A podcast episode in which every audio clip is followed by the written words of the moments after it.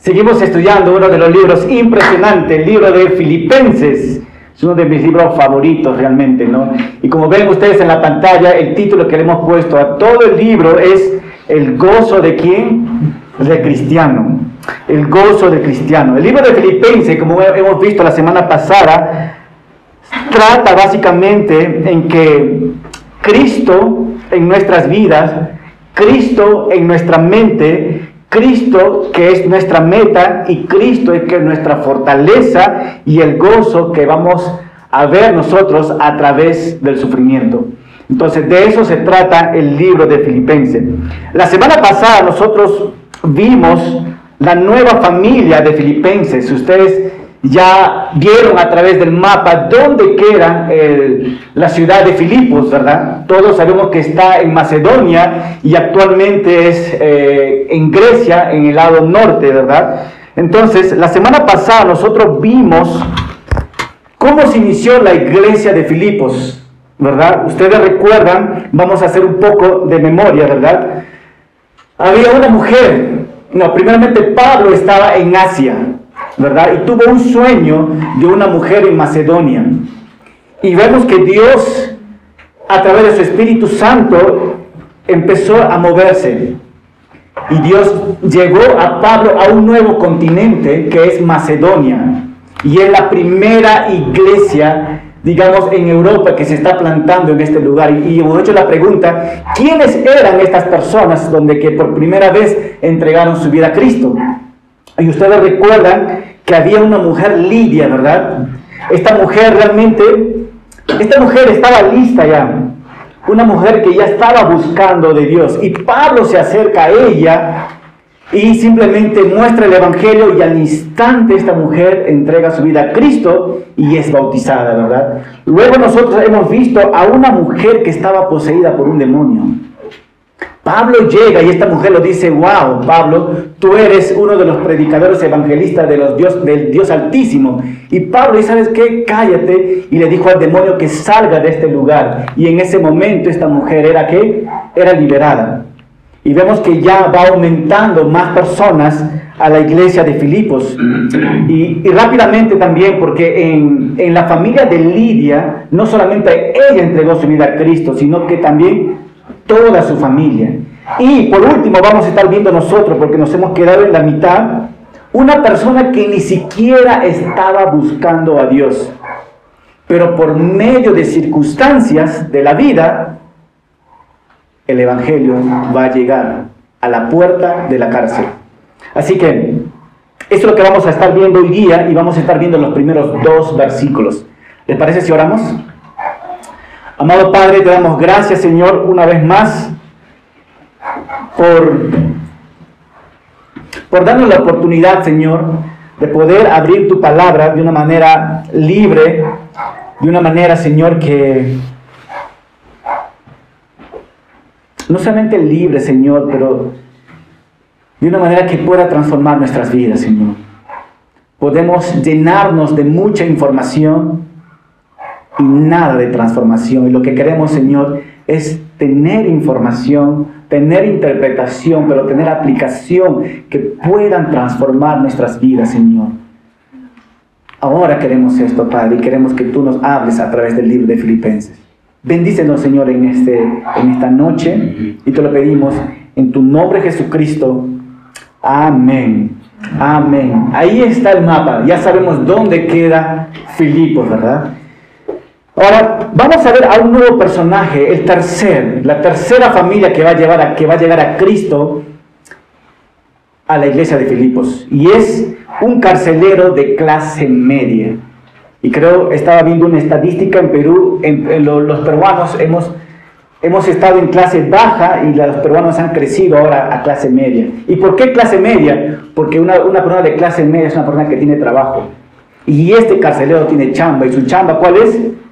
Ser el guardián de la cárcel, pues. Vamos a leer rápidamente qué, qué es lo que nos dice Hechos, capítulo 16, versículo 23. Vamos a leerlo y vamos a tocar algunos puntos importantes. Nos dice así, después de darle muchos azotes. Pregunta, ¿a quién fue dado estos azotes? A Pablo. Recuerdo hace mucho tiempo,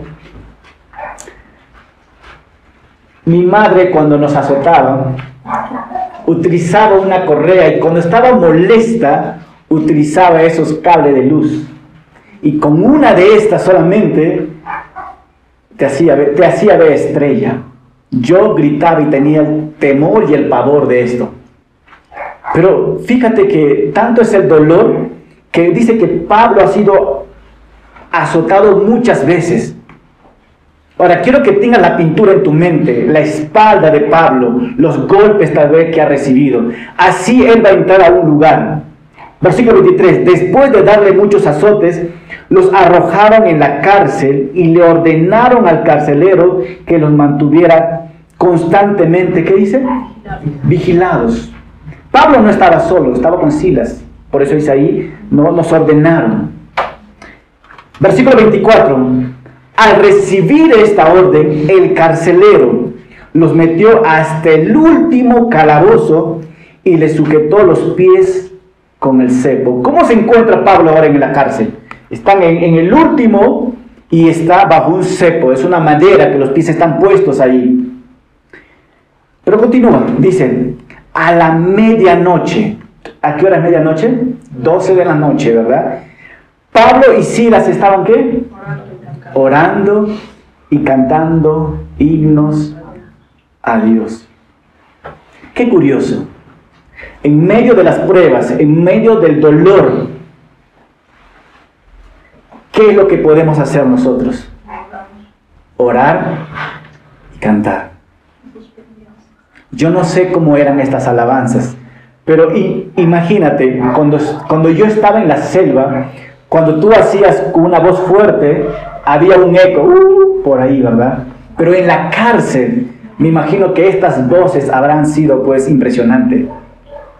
Pablo cantando, todos los que están dentro de la cárcel escuchaban a Pablo, incluso el carcelero. Pero oraban y cantaban himnos a Dios mientras los presos, ¿qué dicen? Los escuchaban. ¡Wow! ¿Qué tal ópera ahí?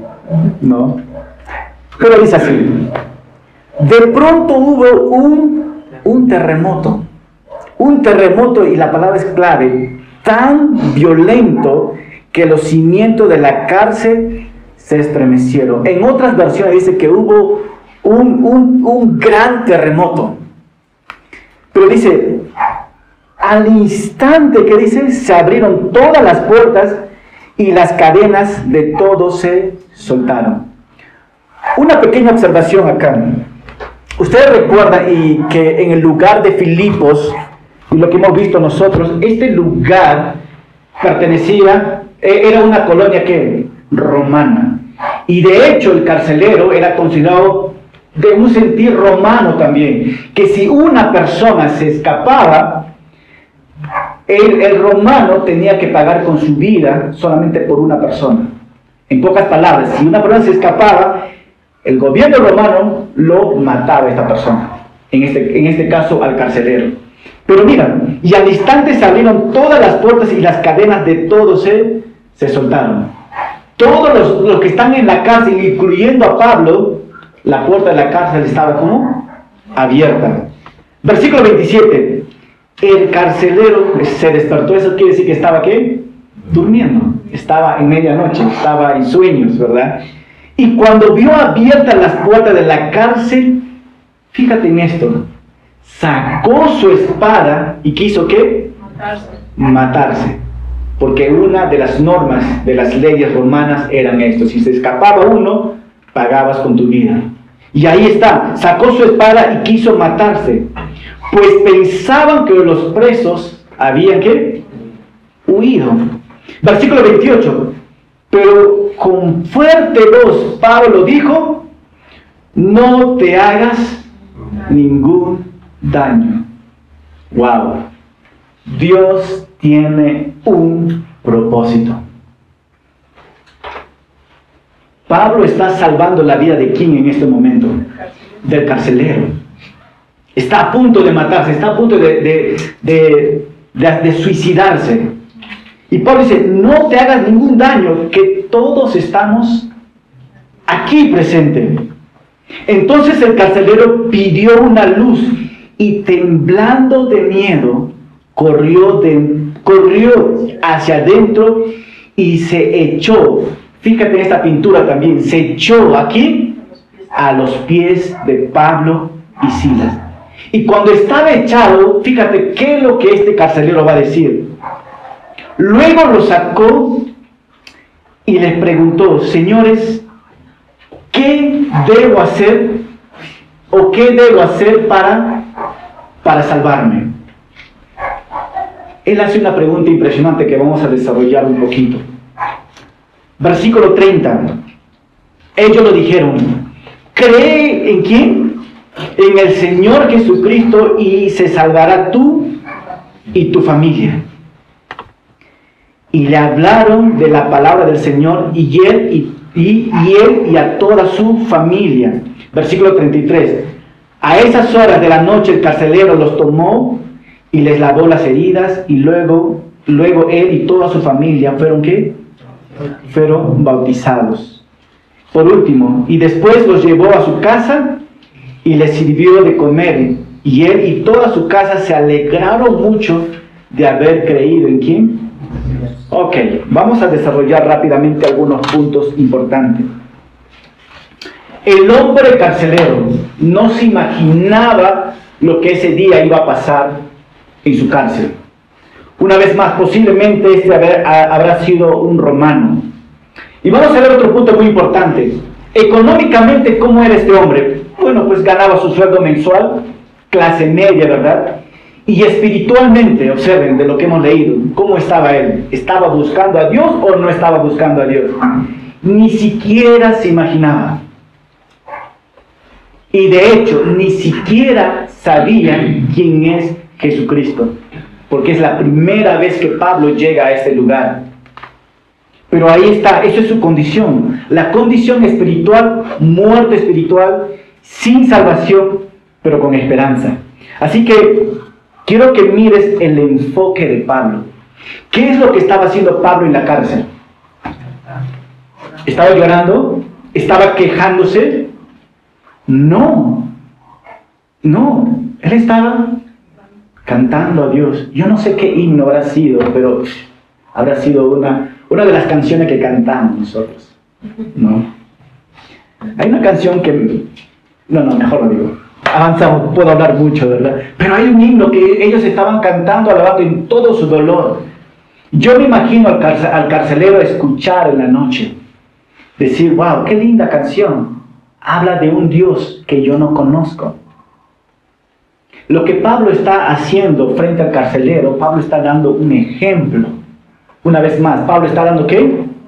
Un ejemplo de cómo vivir en medio de qué? Del sufrimiento. Y él está dando este ejemplo. El hombre está escuchando este himno, está ahí, ¿verdad? Pero ¿qué más podemos ver nosotros acá, no? Que Pablo va a hacer algo impresionante está dando el ejemplo. Cuando hay este terremoto, el terremoto es la circunstancia que pasa en la vida. Para el carcelero, Dios sobre de una manera sobrenatural hace que pase este terremoto. ¿Para qué? Que a través de esta circunstancia pase algo impresionante en su vida. ¿No es algo similar a lo que ha pasado a nosotros también? Muchas personas han venido a los pies de Cristo por, por circunstancias en la vida mi papá falleció, mi mamá falleció, por económicamente estoy mal, mi hijo falleció o algo. Hubo una circunstancia que Dios utilizó para que traerte a los pies de Cristo. Y siempre va a haber una persona quien te va a compartir el Evangelio. Y esta persona puede ser el ejemplo que tú has visto en la vida de él. Y este carcelero está viendo el ejemplo de Pablo. ¿Y sabes qué? Y fíjate cómo se acerca el carcelero Pablo dijo, no te mates. Y después él se acerca y se postra y dice, señores, ¿qué debo hacer para salvarme? ¿Qué debo hacer para yo ser salvo?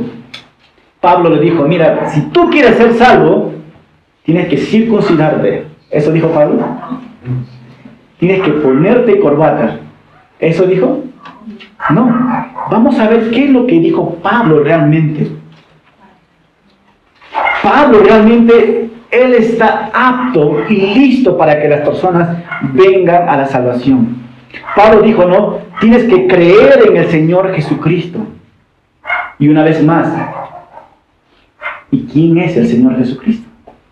Él nunca ha escuchado. Está en Filipos, la primera vez que ve a Pablo, nunca ha escuchado. Y yo estoy seguro que Pablo compartió el Evangelio ahí. De hecho, que Pablo compartió el Evangelio. Entonces, ¿qué podemos ver nosotros ahí? Que no solamente Pablo compartió el Evangelio a ellos, pero también Pablo compartió el Evangelio a toda su, su familia. Su familia tampoco nunca conoció, pero la primera vez, es la primera vez que él va a escuchar. ¿Y qué dice el versículo 32? Dice, y les hablaron de la palabra del Señor a él y a toda su familia. El Evangelio fue predicado ¿qué? a toda su familia. Y todos ellos llegaron a través de qué? De una circunstancia. Entonces, ¿cuál es el papel del ser humano para ser salvo? ¿O cómo alguien puede llegar a la salvación? Y tú puedes ver tres puntos acá. Arrepentirse del pecado yo puedo ver no solamente a Lidia, puedo ver a, la otra mujer endemoniada, pero a este hombre también entregarse completamente. Veo un arrepentimiento, pero arrepentimiento de qué? Del pecado. Entonces, cada persona que va a venir a los pies de Cristo tiene que conocer la palabra clave. ¿Cuál es? Arrepentimiento. Pero la palabra que tiene que venir en su corazón es creer. Pero no creer en cualquier cosa sino creer en una persona. ¿Y esa persona es quién? Es nuestro Señor Jesucristo, ¿no? Es nuestro Señor Jesucristo y venir en fe. Y luego recibir, ¿qué? El don de salvación. Mira, Dios nos da la salvación, nosotros simplemente lo recibimos. La salvación, hermanos, es 100% del Señor. De hecho, Él es el héroe de todas las conversiones. De hecho, Él es mi héroe. ¿Por qué? Porque Él me salvó. Y yo tengo que recordarlo siempre a Él como mi héroe, ¿verdad? Mi pregunta para ti es, ¿Jesucristo es tu héroe? Yo creo que sí, ¿verdad? Tiene que ser tu héroe. Él es, él es mi héroe porque Él me rescató, me salvó y tiene que ser esto en nuestra vida. Cuando hablamos del Evangelio, siempre debemos recordar la vida de Jesucristo, la forma cómo Él vivió, la manera como Él murió y recordar que Él resucitó también para darnos vida y vida eterna, ¿verdad? Entonces, todas estas personas llegaron a la salvación. Esto es la iglesia de Filipenses, la iglesia de Filipos. ¿Usted recuerda quiénes eran? Lidia y su familia. Es muy posible que la mujer endemoniada, el carcelero y toda su familia. Vamos a imaginarnos que son todos estos grupos de personas que están acá presentes. ¿Verdad? Imagínate que Martín es el carcelero, Martín y toda su familia. Y Martín no quiere tener un solo hijo, él quiere tener de 5 a 10. Imagínate ese manchón. Ese es un vecino Martín. Pero todos ellos son parte de la iglesia de qué? De Filipenses, de Filipos. Entonces ahí vemos nosotros algo muy importante. ¿Qué vemos ahí? La nueva familia del Evangelio, la iglesia de Filipenses. Entonces Pablo va a escribir esta carta a ellos. Y así que vamos a entrar nosotros a los primeros versículos. Cuando, cuando tú piensas esta carta, tienes que pensar a esta familia que les acabo de hablar. ¿Ok? Versículo 1 del capítulo 1. Filipenses 1, versículo 1 dice así, Pablo y Timoteo, ¿qué dice?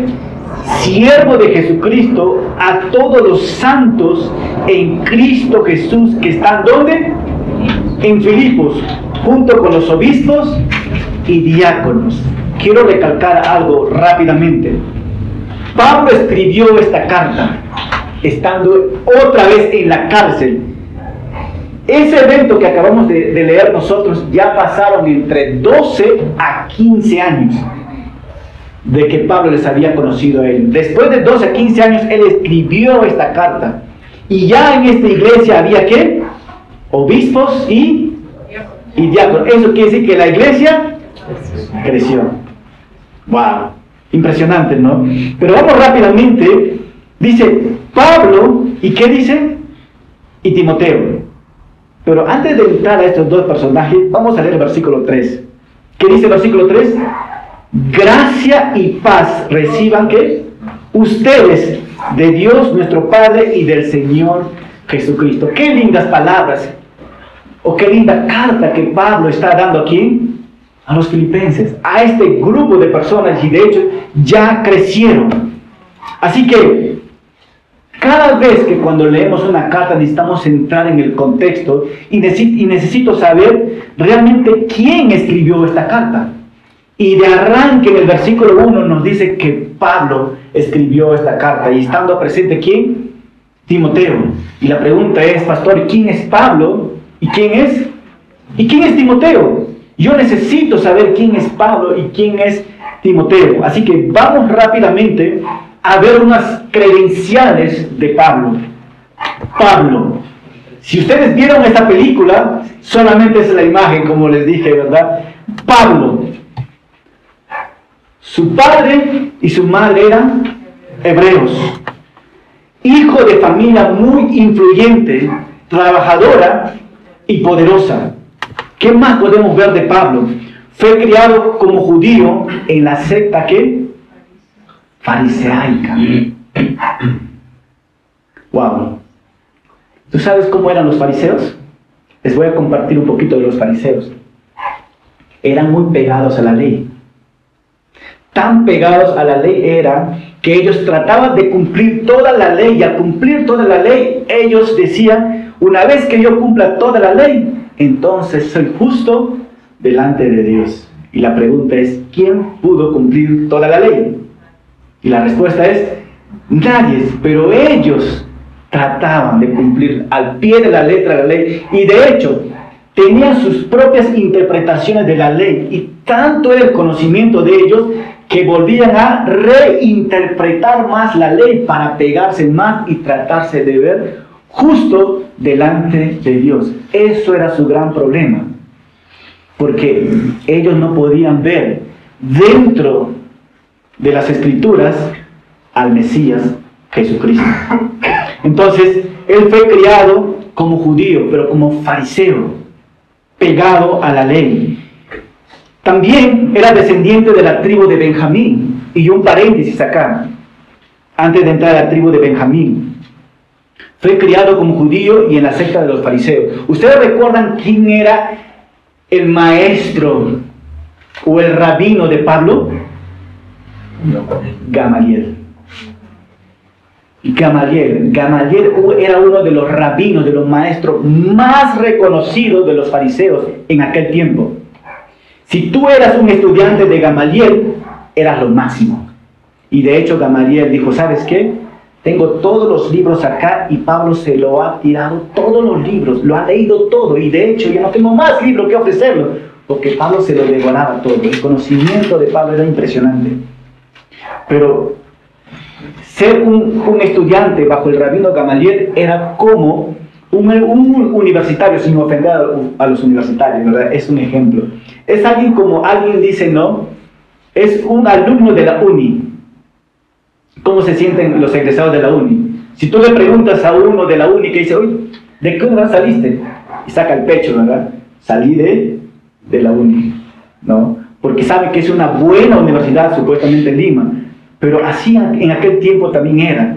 Cuando tú eres estudiante de Gamaliel, tú puedes decir, ¿quién era tu maestro? Sacabas el pecho y decías, Gamaliel. ¿No? Entonces era impresionante de la educación de Pablo, ¿no?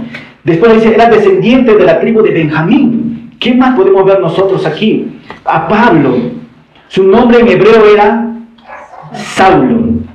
Saulo. Su nombre en griego era Pablo, que traducido es Pablo.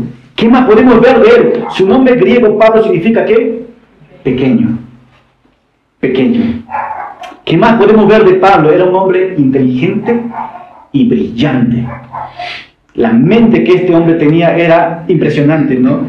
Y la primera vez que aparece el nombre de Pablo, de hecho, está en el libro de Hechos, capítulo 8 y capítulo 9 para adelante. Podemos ver la vida de Pablo. ¿Qué más podemos ver de él, no? Sí, tenía dinero porque sus padres eran comerciantes, muchos dicen que eran comerciantes, y de hecho Pablo tenía dinero y también nos dice que tenía un peso en, en el Sanedrín, porque era qué? Fariseo de fariseo. Y eso es lo que podemos ver en la vida de Pablo. ¿Qué más podemos ver en la vida de Pablo, no? Ahí está, era instruido por el rabino Gamaliel. Hablaba qué? Griego, latín. En aquel tiempo, ¿con quién hablabas en latín? Con los romanos. Los romanos hablaban en latín y Pablo fluía en latín con ellos. Hablaba hebreo. ¿Con quién hablaba hebreo ahí? Con los judíos. Algunos judíos también hablaban qué? Arameo. O sea, Pablo no desperdiciaba todos estos talentos que el Señor, que el Señor le había dado. Tenía un poquito más. Si venía a Cusco, él hablaba quechua para ganar a los cusqueños. Pero este era Pablo. Hablaba muchos idiomas, ¿no? Fue bautizado por quién? Por Ananías. Impresionante. Era un miembro de la iglesia simplemente. Y la conversión de Pablo era camino a Damasco. Y él estaba persiguiendo a quién? A la iglesia, a los cristianos. ¿Y sabes quién se presenta a Pablo? Nuestro Señor Jesucristo. Dice, Saulo, Saulo, ¿por qué tú me persigues? Y en ese momento, toda la secta fariseaica de Pablo, todo el conocimiento que quedó, quedó en agua, quedó en nada. Pero lo que vamos a ver también, pasaron tres días ciego y un varón llamado Ananías. Y de hecho Ananías ni, ni siquiera quería conocerlo a Pablo. Y, y, de hecho Ananías dijo, Señor, ¿tú no sabes quién es Saulo de Tarso? Si Dios es Dios, ¿cómo no va a saber, verdad? Pero así somos muchas veces nosotros. Pero Ananías fue, le quitó la venda de los ojos y lo bautizó. ¿No? Un miembro de la iglesia. ¿Qué más podemos ver? Fue el primer gran misionero de la iglesia cristiana. Eso es Pablo de Tarso. ¿Qué más podemos ver? Esto es la tradición que dice, ¿no? La tradición judía dice que, del segundo siglo, dice que Pablo era pequeño, no era grande Pablo. Es muy posible que medía un metro sesenta a un metro sesenta y cinco, ¿no? Era un poquito gordito, era un poquito calvo y de piernas chuecas. Eso nos dice la, la tradición del primer siglo de los judíos, ¿verdad? Pero ¿qué más podemos ver de Pablo? Nació entre los años 5 a 10 después de Cristo, donde en Tarso de Cilicia, Turquía. Y aquí está el mapa, rápidamente. Ahí nació Pablo. Si ustedes pueden ver el mapa ahí, está en Cilicia, ¿verdad? Esa es la ciudad de Pablo. Y todo ese lugar ahora es Turquía. En esa ciudad nació Pablo, ¿no? En Tarso de Cilicia. Ahora, ¿qué más podemos ver de Pablo? Un paréntesis de Pablo. Lo que me llama la atención de Pablo era el celo que tenía por la ley. Pero al ser confrontado y hacer Jesucristo parecerse a él, su mente cambió y de la noche a la mañana Pablo quería compartir el Evangelio. Lo que me encanta de Pablo es la pasión por ganar almas para Cristo. Eso es impresionante de la vida de Pablo. Hemos visto su currículo de él, ¿verdad?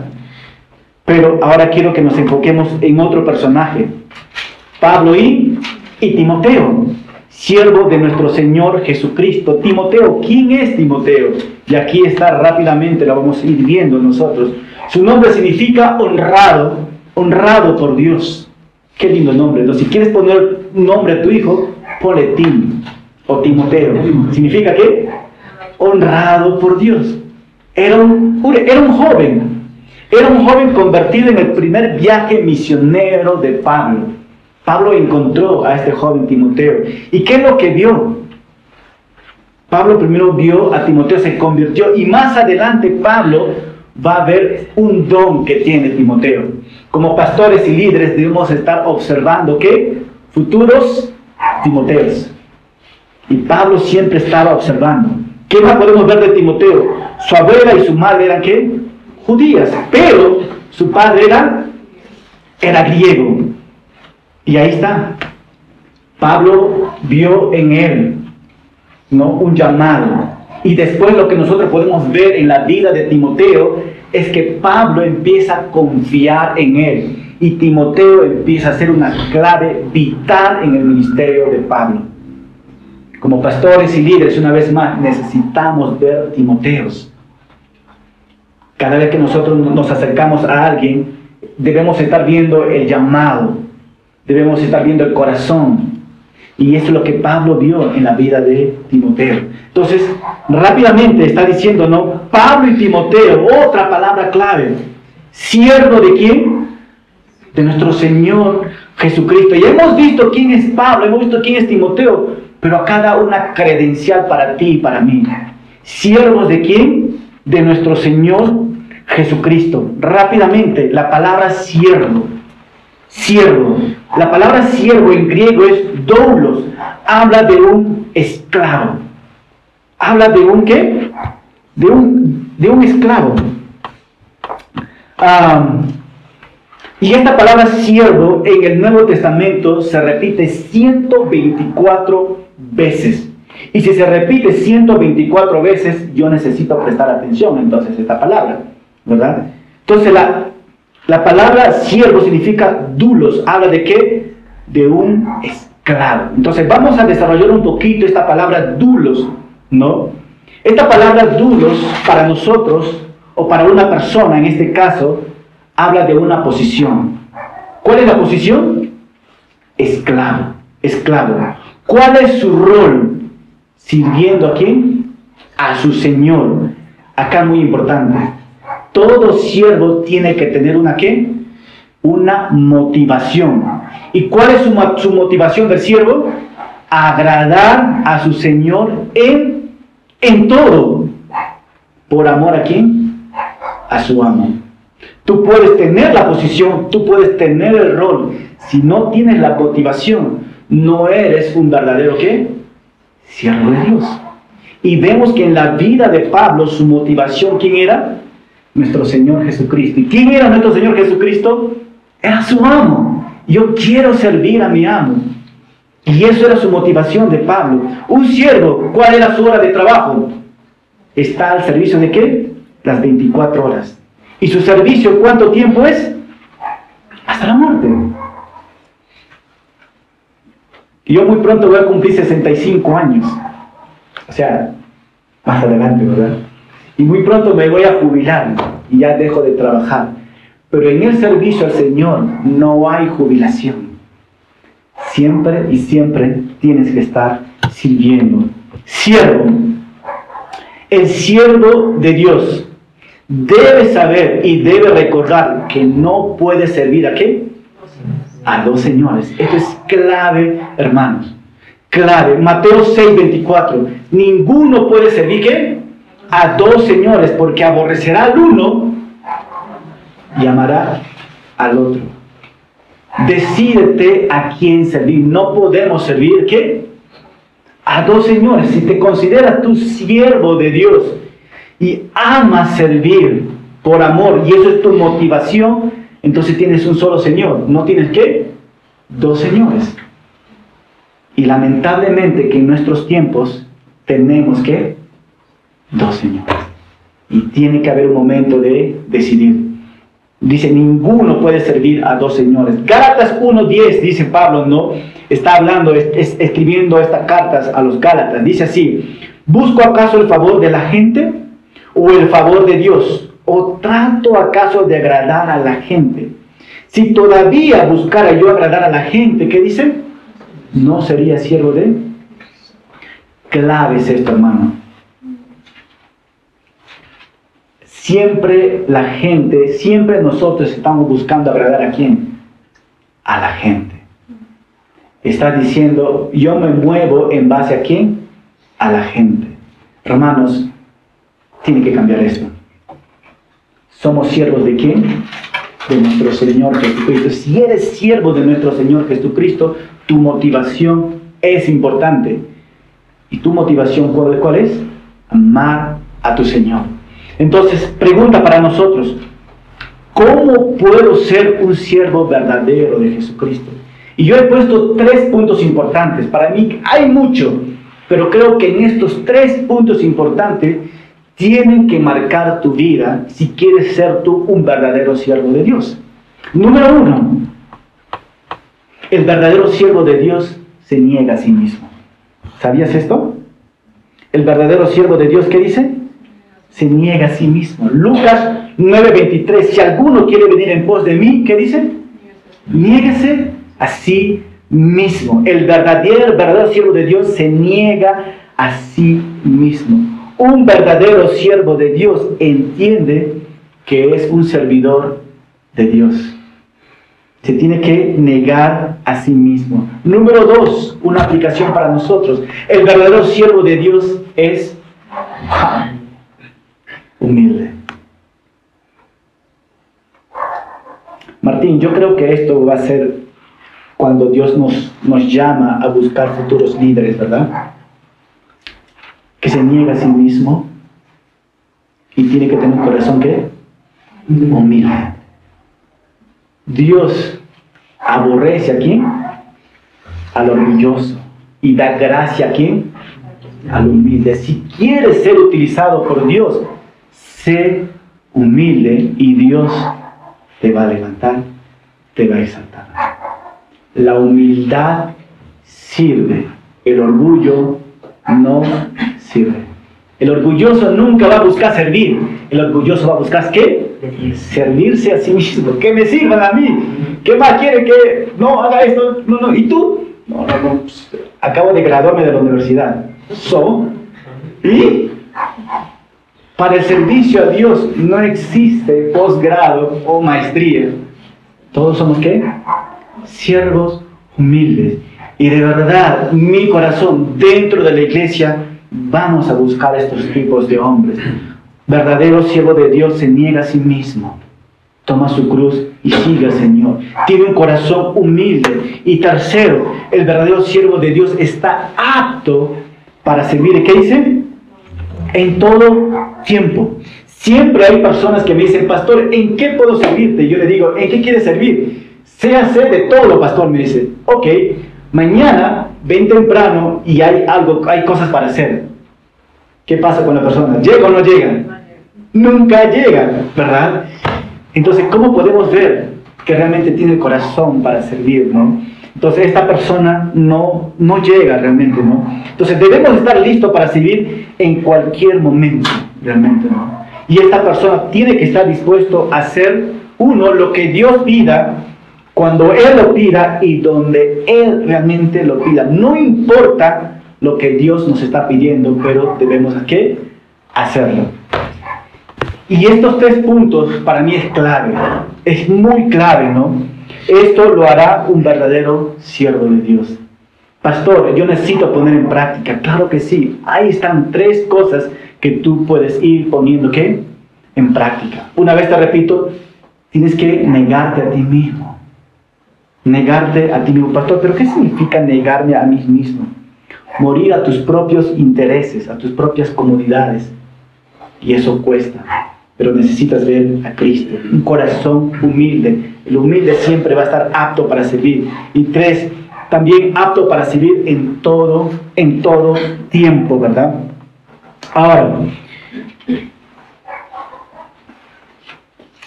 hablando del servicio, ¿no? Hay un versículo que siempre me anima y quiero ahora animarles a ustedes. Y, y de verdad quiero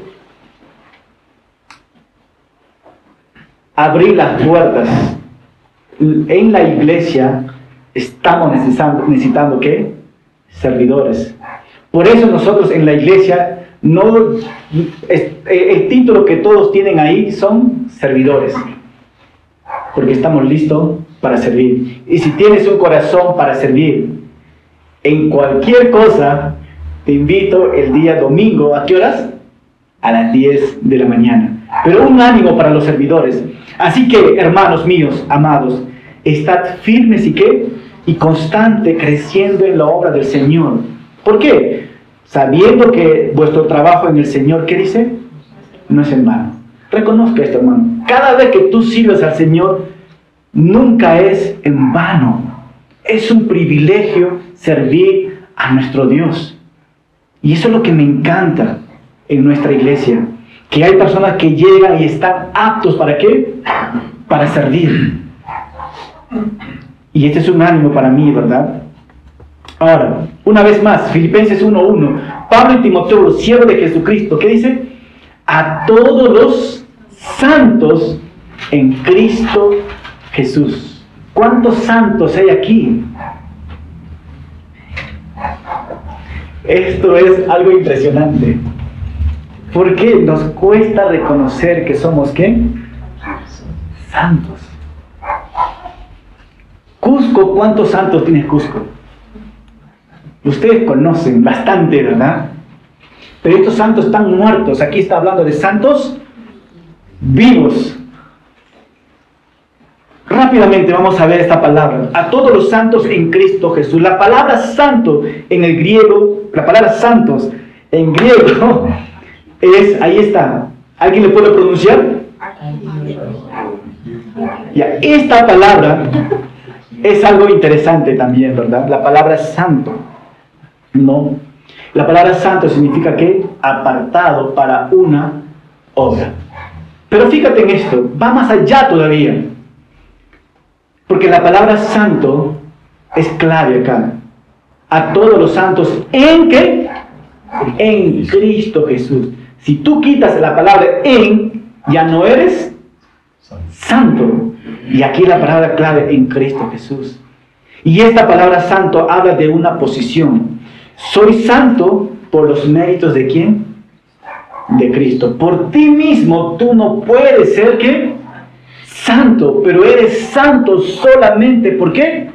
Por los méritos de una persona que se llama Jesucristo. Y eso habla de una posición. Pero también la palabra santo habla de una identidad. Tu identidad es esto. ¿Tu identidad qué? Soy llamado qué?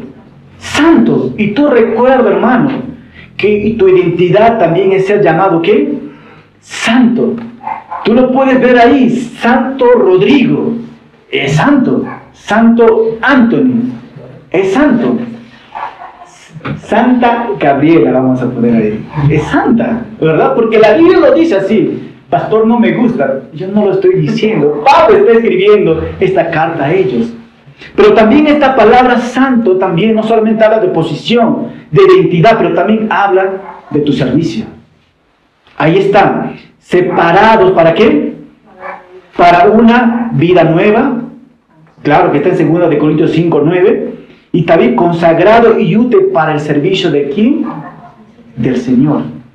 Eres una herramienta santa, apartado para un propósito. Si tú lees tu Biblia, dice atrás, en, la primera parte, dice Santa Biblia. El Espíritu Santo. La tierra santa. Son apartados para un propósito. Tú también eres así. Habla de tu servicio no, estás apartado para qué? Para un propósito. Y de hecho, puedes leer Efesios 2.10. ¿Qué dice Efesios 2.10? ¿Alguien recuerda? Gracias, somos salvos. Ese es Efesios 2.8. Pero Efesios 10 dice que somos un poema, ¿no? Creados para buenas obras. Ahí está, ahí está tu servicio. Dios tiene algo preparado para ti. Somos santos por esto. Pero continuamos y la pregunta es, ¿quiénes son llamados santos? Y ahí está, muy simple. Los santos son el cuerpo de Cristo. Los santos son los cristianos. La iglesia en sí. Todos los cristianos son, son santos y al mismo tiempo son llamados a ser qué? Wow, ¿cómo es esto, pastor? Sí, somos llamados a ser, a ser santos también. Primera de Pedro 1.16 dice, ser santos porque yo soy, soy santo. También habla en 1 Pedro 1.15, ¿no? Sed también vosotros santos en toda vuestra manera de, de vivir. ¡Wow! Habla también un proceso de santidad. Pero eso vamos a hablar más adelante. Entonces, la pregunta para ti, hermano, está aquí. Pregunta de aplicación rápidamente. ¿Qué significa para ti como creyente haber sido separado para Dios o ser santo? ¿Qué significa para ti ahora mismo, ahora que sabe que tú eres santo? Pedro Pablo, tú eres santo, ¿puedes creer? Sí, pastor, pero no sé, pero sí, no lo sabe, pero por Jesucristo eres, eres santo. Y eso, ¿sabes qué? Debe llevarte a dar una reverencia a Dios y glorificarlo a Él en todo. Que porque Él nos ve que santo, pero no por nuestros méritos, sino por los méritos de quién? De nuestro Señor Jesucristo. Filipenses 1, 1, una vez más. Pablo y Timoteo, siervo de Jesucristo, a todos los santos en Cristo Jesús, que están donde?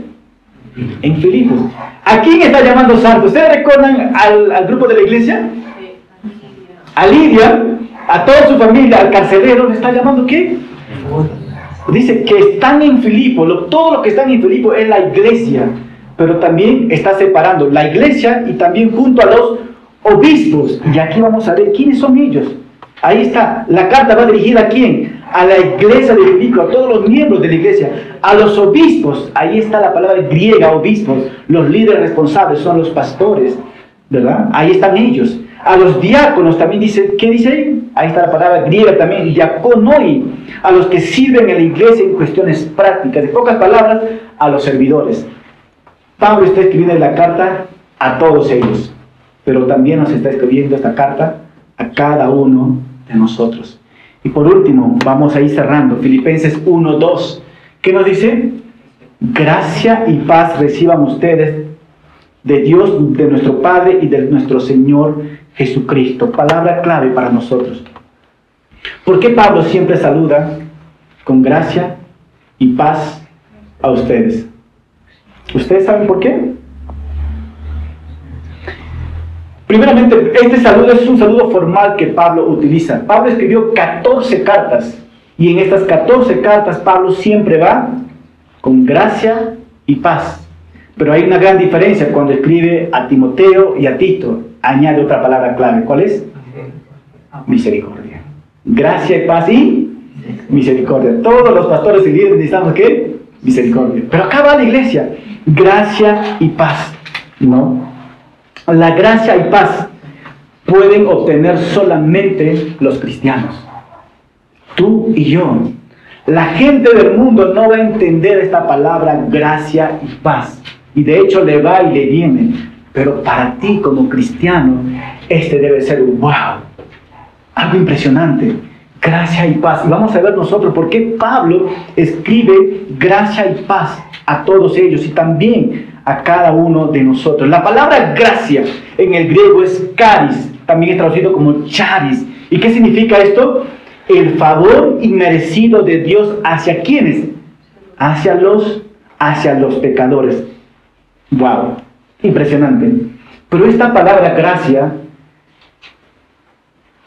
este concepto que acabo de darte, es muy simple todavía, porque la palabra gracia es muy amplio, es muy grande. Si bien es cierto, es el favor inmerecido de Dios hacia los hombres pecadores, pero es mucho más amplio todavía. ¿Por qué? Porque esta palabra, gracia, aborda tres características de Dios.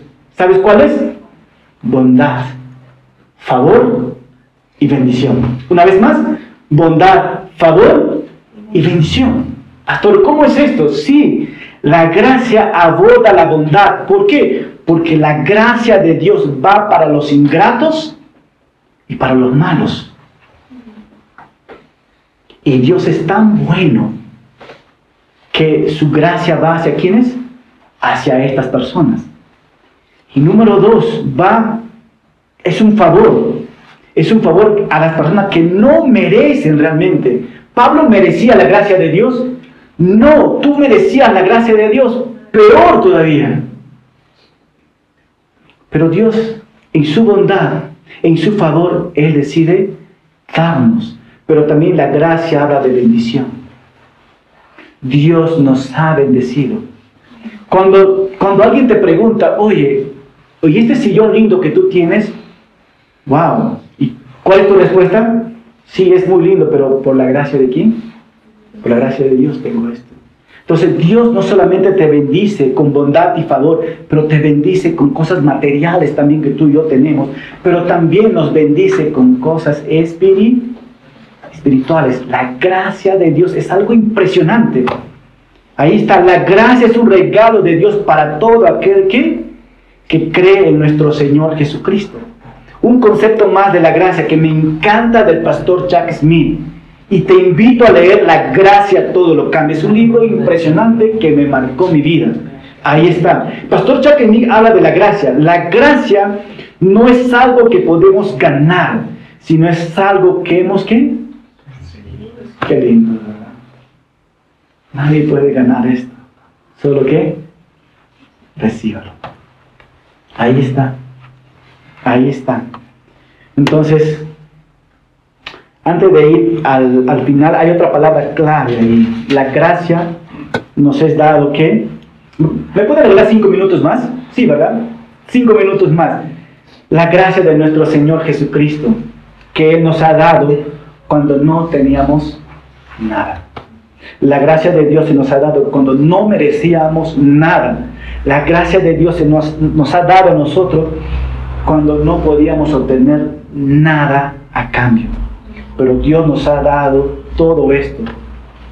Eso es algo impresionante, ¿verdad? Y la otra palabra es paz, que es shalom en el hebreo. Gracia y paz. Shalom, ¿verdad? ¿Y cuando hay paz? Cuando hay guerra. Antes tú y yo estábamos en guerra con Dios por nuestros pecados. Pero a través de Jesucristo vino qué? Esa paz. Y esta paz cambió nuestras vidas, cambió nuestra manera de pensar también, ¿no? El tiempo me ganó, pero voy, a seguir avanzando en las últimas aplicaciones. Una vez más, ¿por qué gracia y paz? ¿Por qué gracia y paz? Y esta es una aplicación ya personal para, para ir cerrando. Pablo escribe a los filipenses que ustedes tengan la gracia y la paz de nuestro Señor Jesucristo. Y la pregunta es, ¿por qué Pablo dice a los filipenses esto y por qué quiere hablarnos a nosotros? Porque quiere que la gracia y la paz sea algo real en nuestras vidas, no superficial. Conocemos tanto concepto de gracia y paz y podemos dar una buena enseñanza y la pregunta no es cuánto concepto sabes, sino cuánto vives la gracia y la paz de Dios. En estos momentos necesitamos ser cristianos que viva la gracia de Dios, que reconozca la paz que tiene en nuestro Señor Jesucristo. Y por eso quiero terminar con esto, porque Él quiere que la gracia y la paz sean real y que en tu vida. Quiero que la gracia y la paz gobiernen toda tu vida. Quiero que la gracia y la paz dirijan tu vida. Y quiero que la gracia y la paz motiven completamente tu manera de caminar. Y la pregunta hoy, en esta noche, ¿estás listo para vivir en esta gracia y en esta paz que el Señor nos da? De verdad, yo estoy listo. Yo quiero vivir en esta gracia. De hecho, Pablo, Pablo dice constantemente, he hecho tantas cosas, pero no yo, sino que la gracia de Dios en mí. ¿Qué está haciendo la gracia de Dios en tu vida? Es tiempo, hermanos, es tiempo de decir, Dios, yo quiero vivir en tu gracia. Yo quiero vivir en esa bondad, quiero vivir en ese favor, yo quiero vivir en esa bendición que habla todo el concepto de la gracia.